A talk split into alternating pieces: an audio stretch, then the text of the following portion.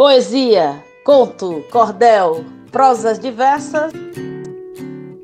Está no ar a ressaca poética. Olha, minha gente, a quem interessar, posso, eu vou logo avisando. Esse negócio de violência não tá com nada mesmo, sabe? Comigo não, violão. Na cara que mamãe me José Ruela, nenhum bota a mão. Se tentar me bater, vai se arrepender. Eu tenho cabelo na venta e o que venta lá, venta cá. Sou brasileira guerreira, não tô de bobeira, não pague pra ver. Porque vai ficar quente a chapa. Você não vai ter sossego na vida, seu moço, se me der um tapa. Da dona Maria da Penha, você não escapa. O bicho pegou, cesta básica, amor, vacilou, tá na tranca. Respeito afinal, é bom e eu gosto, saia do meu pé. Ou eu te mando a lei na lata, seu mané. Salve, salve, meus ressacados e ressacadas. Eu sou Daniela Bento e estou chegando para mais uma ressaca poética. Se você está nos acompanhando através do YouTube, já peço que deixe seu like, se inscreva, comente. Isso contribuirá para que mais pessoas possam receber essa mensagem.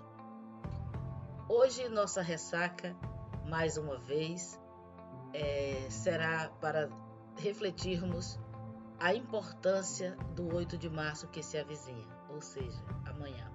E quando eu digo mais uma vez, todos vocês que me acompanham aqui no canal ou através do Spotify ou das plataformas de podcast, vocês sabem que o mês de março eu dedico a essa pauta a refletirmos questões relevantes e pertinentes ao 8 de março e à vivência das mulheres. Então eu estou aqui mais uma vez é, elaborando esse roteiro e me deparando com os números alarmantes de violência contra a mulher e crime, os crimes de feminicídio. Nos anos de 2020 e 2021, houve uma explosão dos casos de violência contra a mulher e feminicídio. Muito em razão, como já apontamos em episódios anteriores, devido à maior proximidade do agressor com suas vítimas, uma proximidade ocasionada pela pandemia. Em 2020, houve um aumento de 22% da ocorrência desse tipo de crime entre março e agosto. Um feminicídio era cometido a cada nove horas. Já no primeiro semestre de 2021, os assassinatos de mulheres atingiram um maior patamar desde 2017, somando pelo menos quatro feminicídios por dia. E pasmem, de acordo com uma pesquisa intitulada Percepções da População Brasileira sobre o Feminicídio, que foi realizada pelo Instituto Patrícia Galvão e Locomotiva, divulgada pelo G1, 90% dos brasileiros e brasileiras entrevistados consideraram que o lar é o, la o local de maior risco de assassinato para as mulheres. Nesse primeiro bimestre de 2022, já temos muitos alertas de que essa dura realidade persiste. E como nós sabemos isso? Nós sabemos quando nos deparamos com notícias que afirmam que alguns estados, como por exemplo Santa Catarina, os feminicídios é, subiram 300% só em janeiro de 2022, se comparado ao mesmo período de 2021. Diante desse trágico cenário, devemos assumir o compromisso de baixar essa curva esse ano de 2022. E nós aqui do podcast Ressaca Poética queremos convidar você a se somar a essa luta. E para isso, vamos aqui apresentar de forma breve e didática quais são os tipos de violência doméstica e familiar contra a mulher. Quem sabe assim você, mulher, filho, marido, filha, irmão, primo, vizinho, vizinha, professor, professora, sociedade de maneira geral, possa melhor identificar e, quem sabe, contribuir para a redução desses números crescentes ano a ano. Barrar esse, essa guerra constante as quais as mulheres brasileiras enfrentam diariamente. Então vamos lá. Em termos de violência doméstica, nós temos cinco categorias, né, que seria violência doméstica, entendida como qualquer conduta que ofenda a integridade ou a saúde corporal da mulher. Podemos exemplificar como os casos que apresentam espancamentos, como atirar objetos, sacudir e apertar os braços, estrangulamento ou sufocamento, lesões com objetos cortantes ou perfurantes, ferimentos causados por queimaduras ou armas de fogo e etc. Essa violência que a gente às vezes naturaliza quando na festa alguém nos sacode, quando nos, nos, nos joga uma bebida, quando é, de alguma forma é, nos machuca, né, deixa uma marca, vamos entender isso tudo como violência doméstica, violência física e começar a repensar a relação. Se você é quem pratica, você começa a repensar as suas atitudes. E se você sofre, começa também a refletir as, as ações que você pode, pode realizar para se libertar dessa, dessa situação. Logo depois, nós temos a violência psicológica. A violência psicológica é considerada qualquer conduta que cause dano emocional, a diminuição da, da autoestima, prejudique e perturbe o pleno desenvolvimento da mulher ou vise degradar ou controlar suas ações, comportamentos, crenças e decisões. E a lista né, de ações que você pode identificar se está sofrendo ou cometendo esse tipo de violência é longa, mas vamos lá. Ameaças, constrangimento, humilhação, manipulação, isolamento. Como é que eu identifico um tipo de isolamento? De repente, aquela proibição né, de estudar, de viajar, de manter contato com a família, com os amigos, estar tá sempre ali vigilante, constante, ali cesseando. Né? Temos os insultos, as chantagens, a limitação do direito de ir e vir, ridicularização. Isso é uma violência psicológica grave. Né? Como é que a gente entende a ridicularização? Quando faz piada com seu corpo, quando é, lhe humilha na frente dos amigos, quando lhe compara com outros corpos, outras corpas. Então, tudo isso a gente vai entendendo como violência psicológica, né? Tirar a liberdade da sua crença, de repente você quer cultuar ou praticar um tipo de religião e, e ele ou ela, né, te cercia desse direito. Um, um, um, exemplo clássico desse tipo de violência psicológica, que é distorcer e omitir os fatos para deixar a, a mulher em dúvida sobre a sua memória e sanidade, né? De repente, não contar alguma coisa e afirmar que contou, de repente, é, não entregar alguma coisa e dizer que entregou. Então, essas são práticas rotineiras também de que a gente pode ir identificando que está sofrendo ou praticando violência psicológica.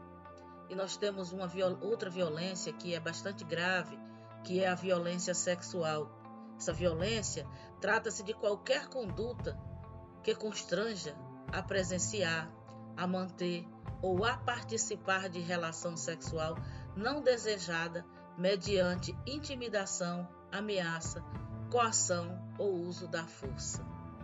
Né? A violência sexual, a gente tem sempre em mente nem apenas o estupro, que é uma e é grave, mas nós temos também é, outros exemplos, como por exemplo, obrigar a mulher a fazer atos sexuais que causam desconforto ou repulsa, impedir o uso de métodos contraceptivos ou forçar a mulher a abortar.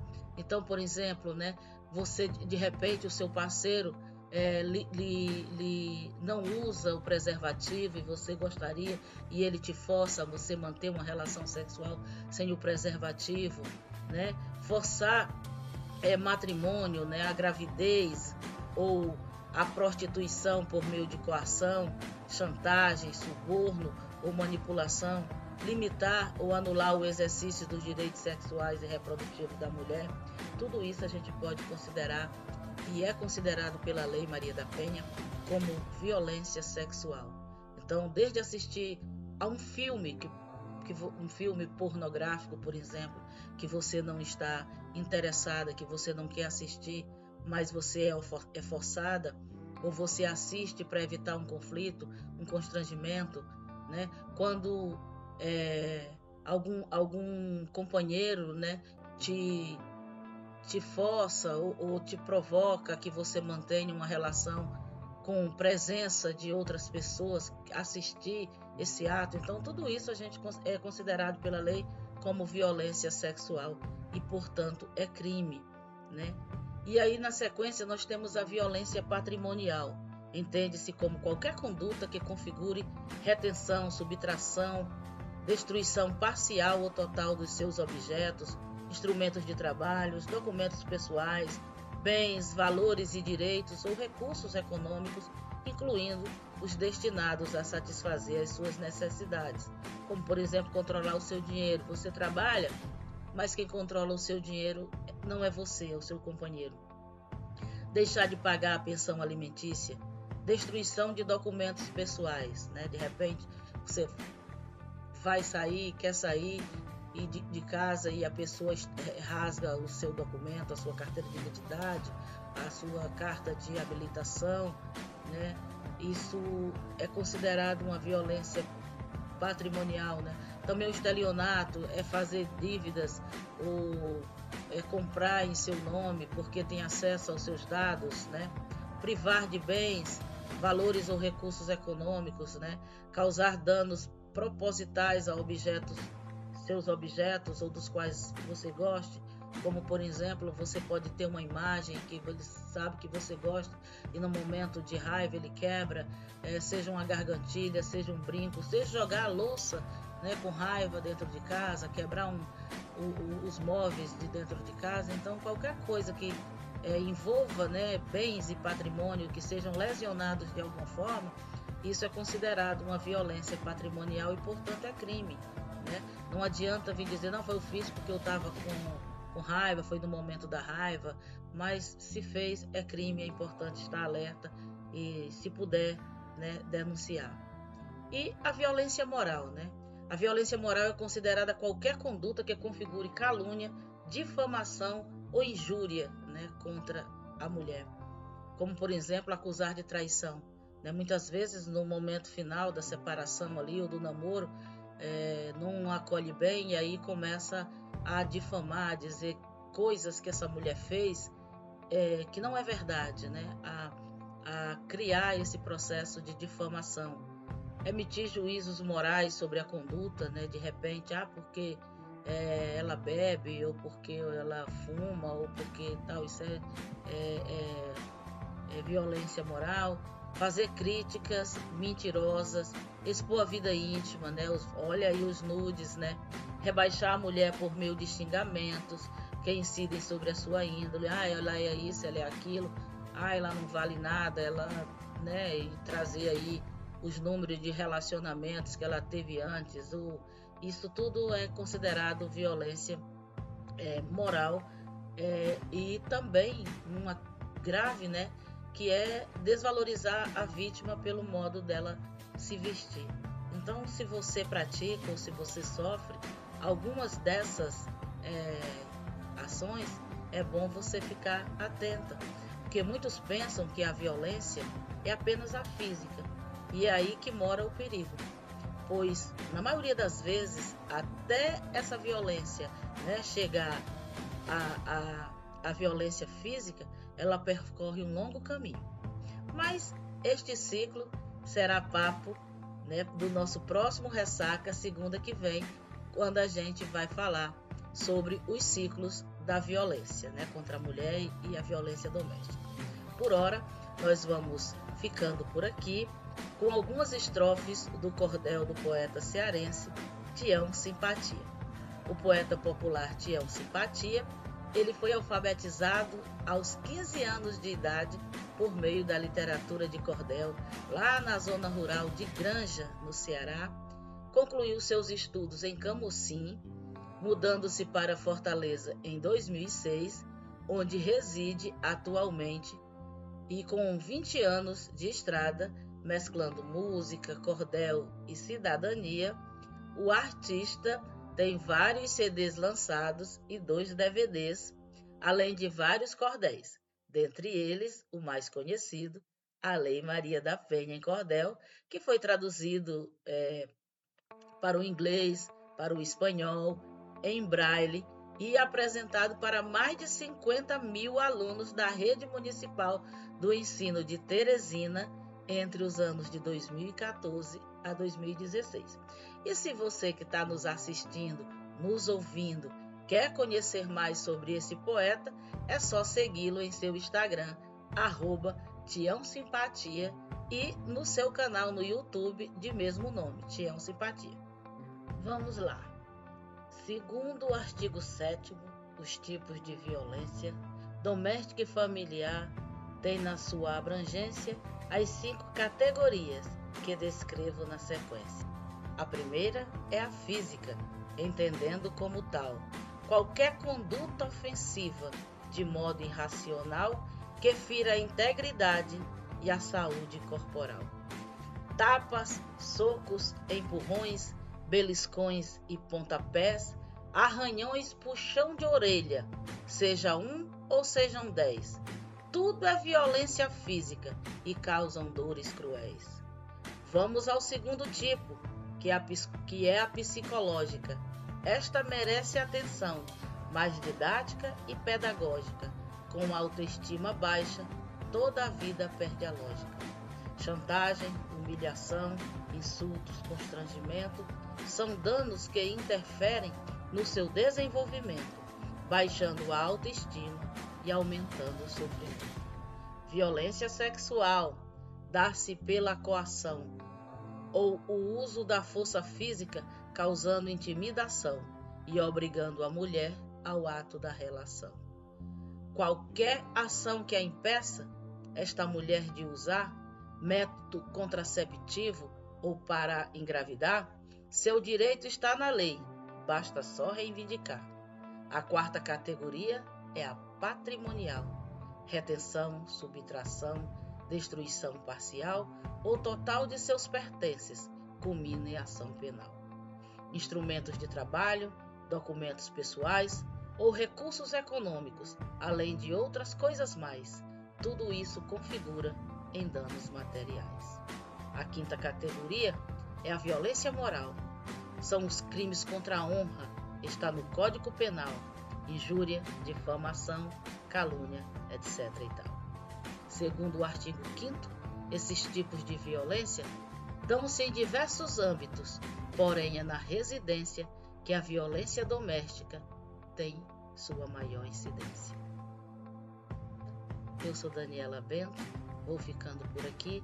Até a nossa próxima ressaca ouça, compartilhe e vamos fazer a arte poética vencer esse derrame de sangue. Muita fé, até a próxima.